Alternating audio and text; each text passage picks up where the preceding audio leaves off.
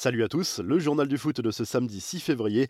Qui dit vrai De nombreuses rumeurs circulent autour de la vente potentielle de l'Olympique de Marseille à un fonds d'investissement saoudien via Kingdom Holding Company. Certaines sources affirment que les discussions entre Frank McCourt et le prince Al-Walid Ben Talal seraient en passe d'aboutir. Il faut rester prudent dans la mesure où les rumeurs sur la potentielle vente du club sont nombreuses depuis de longs mois.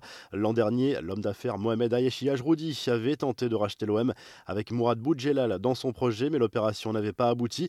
Une chose est sûre, Frank McCourt persiste et signe. L'Américain a publié un communiqué pour démentir formellement toute intention de vendre le club.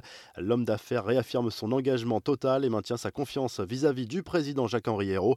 Jean-Michel Aulas, lui, n'est pas prêt de passer la main. Lors d'un entretien accordé à RMC Sport, le président de l'Olympique lyonnais a révélé avoir refusé des offres très importantes de rachat de son club. Le patron parle même de propositions supérieures à 500 millions d'euros. J'ai eu des moments d'interrogation quand il y a eu des offres importantes parce que j'ai une famille. Il y a eu des offres à plusieurs reprises et encore récemment, a assuré le président lyonnais. Les infos en bref, les confidences de Noël Legrette sur Karim Benzema et Kylian Mbappé sur France Info. Le président de la Fédération française de football, candidat à sa propre réélection, a fait comprendre que l'attaquant merengue n'avait aucune chance de disputer les prochains Jeux Olympiques avec l'équipe de France. Kylian Mbappé ne devrait pas non plus faire partie de l'aventure.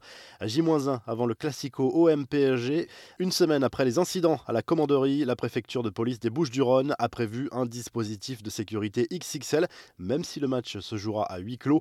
400 policiers seront mobilisés avec pour mission de sécuriser l'ensemble des trajets, lieux de résidence et d'entraînement des joueurs, ainsi que le stade Vélodrome et ses abords. Côté terrain, l'OM devra faire 100 miliques touchés à la cuisse. De son côté, le PSG devrait pouvoir compter sur le retour de Marquinhos dans le 11 de départ. Verratti et Diallo sont de retour après une semaine d'isolement suite à un test positif Covid. La drôle de défense d'André Onana qui a écopé d'un an de suspension après un test positif à un produit dopant. Le gardien de l'Ajax Amsterdam assure avoir confondu le comprimé avec de l'aspirine. La revue de presse en Espagne, le journal AS revient sur le coup de gueule de Zinedine Zidane en conférence de presse.